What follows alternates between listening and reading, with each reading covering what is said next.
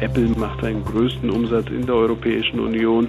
Amazon, da ist Europa der zweitwichtigste Markt. Google ist Europa der zweitwichtigste Markt.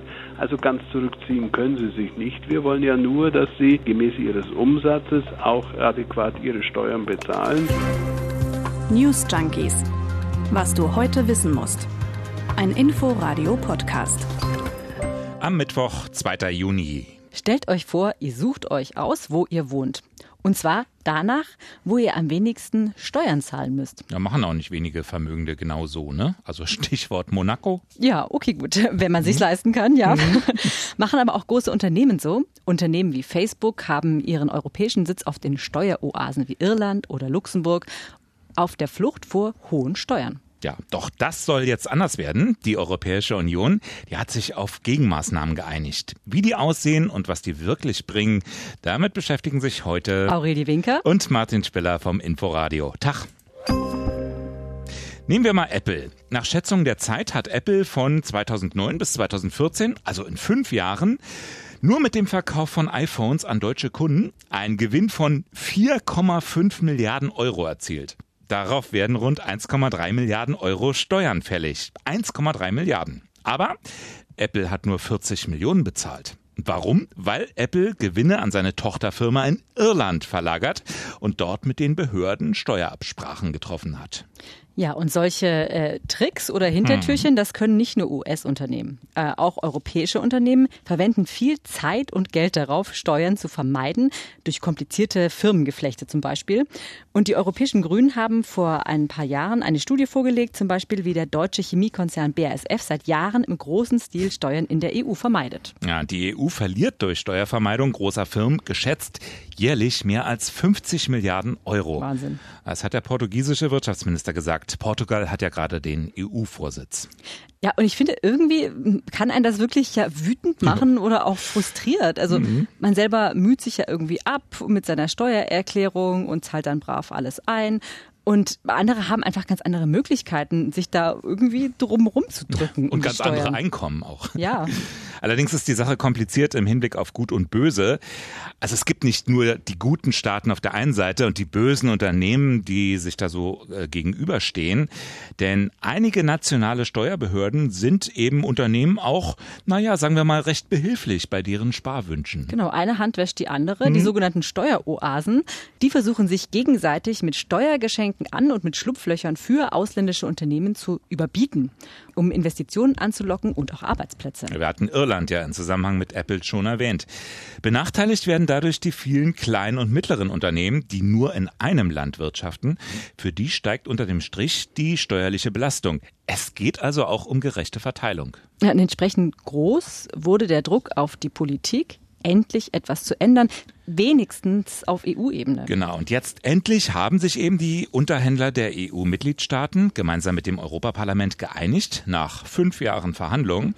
Und das Zauberwort, das heißt Country by Country Reporting heißt nichts weiter als die Konzerne in der Europäischen Union, die müssen darlegen, wie viele Steuern haben sie in welchem Land gezahlt. Und das wird dann veröffentlicht. Ja, und es ist ja bisher schon so, dass Unternehmen ihre Bilanzen natürlich veröffentlichen müssen. Da berichten wir ja auch drüber. Mhm. Aber es sind eben immer Informationen über den Konzern als Ganzes. Nicht aber für einzelne Länder oder Projekte, in denen der Konzern tätig ist. Also pro Land zum Beispiel Nettoumsätze, Gewinn oder mhm. Verlust vor Steuern und tatsächlich gezahlte Ertragssteuern. Also es, es, soll jetzt einfach viel detaillierter werden. Ja, auch aufgeschlüsselt zum Beispiel nach Tochtergesellschaften. Ne? Wo sind welche aktiv, unter welchem Namen überhaupt mhm.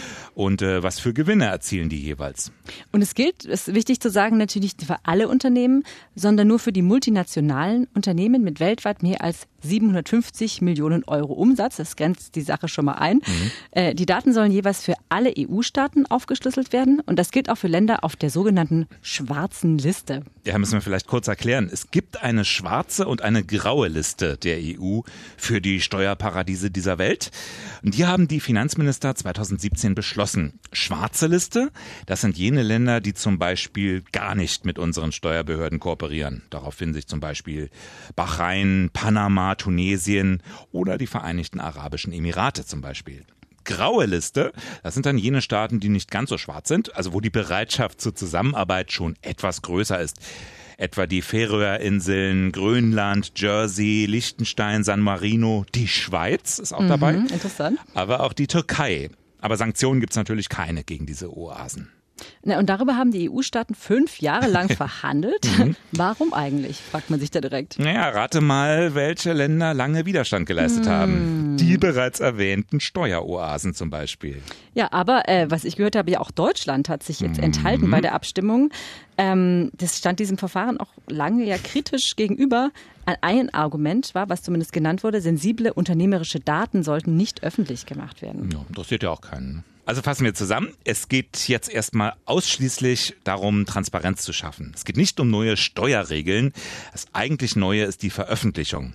Die Finanzbehörden in Irland oder Luxemburg, die wissen natürlich auch bisher schon genau, wie wenig eine Firma bei ihnen an Steuern zahlt und denken trotzdem nicht daran, die Steuern zu erhöhen.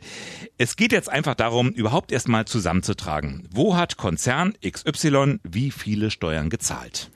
Ja, und jetzt fragen wir uns natürlich, wie ist das zu bewerten? Hm. Ähm, Sven Giegold, der finanzpolitische Sprecher der Grünen im Europäischen Parlament, der sagt, die Einigung sei ein Meilenstein für Steuergerechtigkeit in Europa.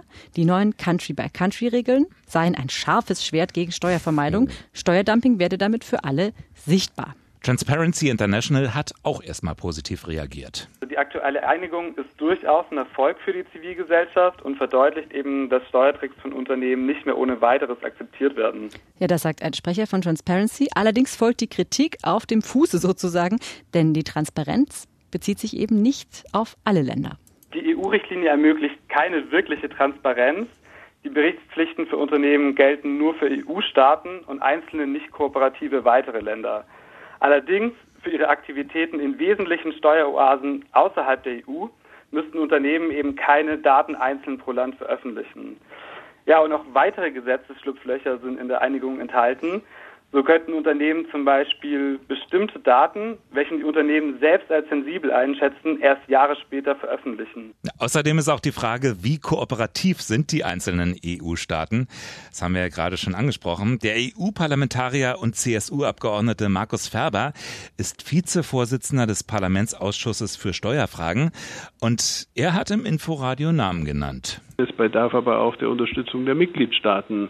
Und da kennen wir unsere Sünder in der Europäischen Union. Ich will sie auch einmal benennen. Äh, Nummer eins ist Irland, Nummer zwei ist Luxemburg, Nummer drei sind die Niederlande.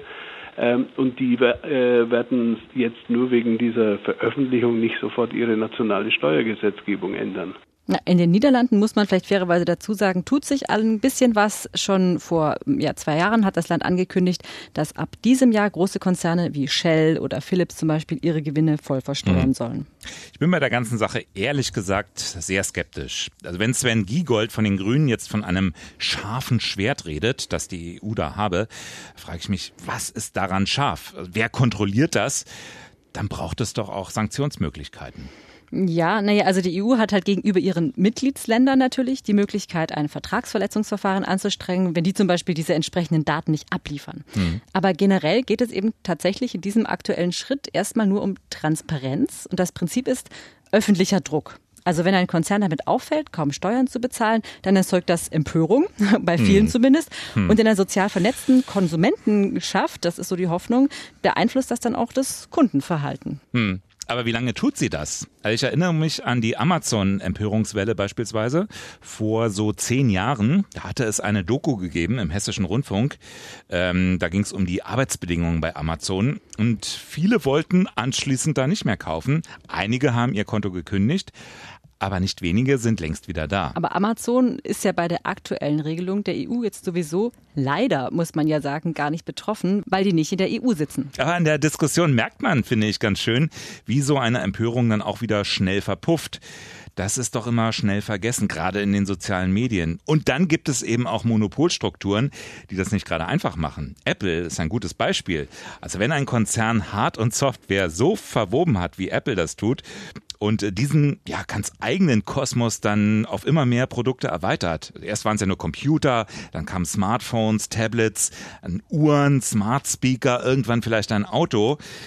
Also wenn ich da einmal drin bin, meinem Haushalt, mein Lebensumfeld damit ausgestattet habe, dann wechsle ich doch nicht mehr. Dann bin ich daran gefangen und da kann Apple dann, ja, denkt man manchmal so machen, was es will.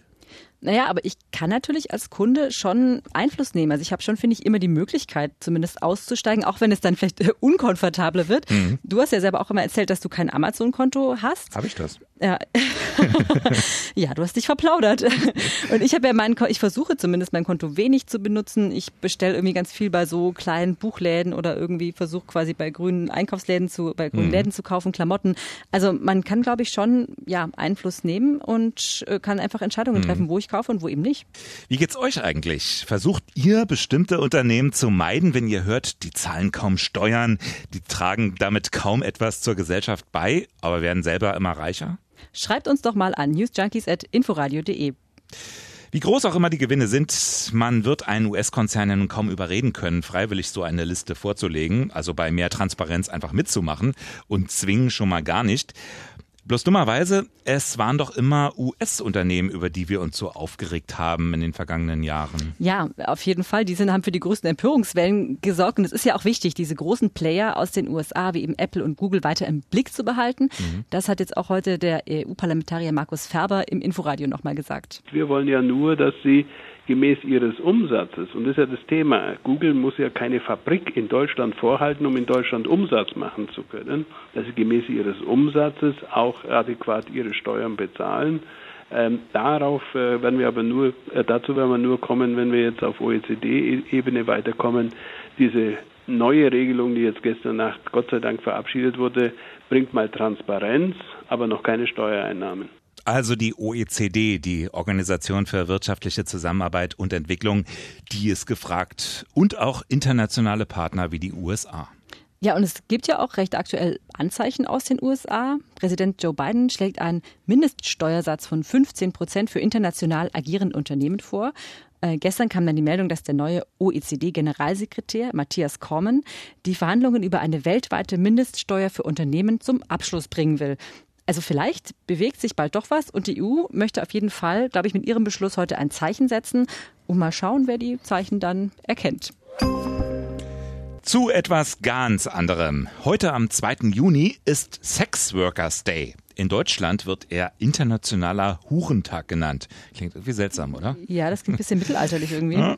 Ist ein inoffizieller Gedenktag, der an den Beginn der Hurenbewegung Anfang der 70er Jahre erinnert. Das Anliegen, Frauen, die Sex und Erotik gegen Geld anbieten, zu schützen vor Diskriminierung, Kriminalisierung und Gewalt. Ja, wir hatten im Inforadio darüber gesprochen mit Ruby Rebelde. Sie ist Sexarbeiterin und arbeitet bei der Berliner Beratungsstelle für Prostituierte Hydra e.V. Ich wünsche mir, dass immer mehr Leute anfangen, darüber nachzudenken, ob sie nicht auch in ihrem Bekanntenkreis jemanden kennen, unbewusst äh, der Sexarbeiterin ist, dass sie sich über Diskriminierung Gedanken machen, über internalisiertes Hurenstigma und dass wir vielleicht in zehn Jahren diesen Tag ganz anders feiern können, noch als heute. Ja, ein wichtiges Anliegen auf jeden Fall heute. Äh, wir fanden heute noch ein anderes Thema wichtig, auf das wir zumindest äh, aufmerksam machen wollten. Es wird nämlich heute an zwei schlimme Ereignisse von rechtem Terror erinnert. Mhm. Und ja, wir wollten das auch nicht vergessen. Ja, in Deutschland selbst wird erinnert an den Lübcke-Mord vor zwei Jahren. Ein Rechtsradikaler hatte den Kasseler Regierungspräsidenten Walter Lübcke damals erschossen. Ja, das hat ja hier einen riesen Aufschrei mhm. bei uns gegeben und für sehr, sehr viel Diskussion gesorgt. Äh, und in den USA, das liegt jetzt aber schon viel, viel länger zurück, da jährt sich heute das Massaker von Tulsa. Das ist, kennen vielleicht viele bis heute noch gar nicht. Vor 100 Jahren hatte dort ein weißer Mob ein ganzes Viertel angegriffen und nach Schätzungen 300 Schwarze getötet. Mhm. Als erster US-Präsident überhaupt hat jetzt Joe Biden an das Massaker erinnert. Der war nämlich vor Ort und ist dort mit den letzten drei noch lebenden Zeitzeugen zusammengekommen. Finde ich äh, ein gutes und wichtiges Zeichen, wenn es auch erst nach 100 Jahren ist, aber gut an sowas zu erinnern ja, und es nicht zu vergessen. Besser als gar nicht. Wir melden uns wieder morgen mit dem Wichtigen vom Tag, die News Junkies. Schönen Abend, schönen Schön, Nachmittag. Schönen Abend euch, ciao. Tschüss. News Junkies. Was du heute wissen musst. Ein Podcast von Inforadio. Wir lieben das Warum.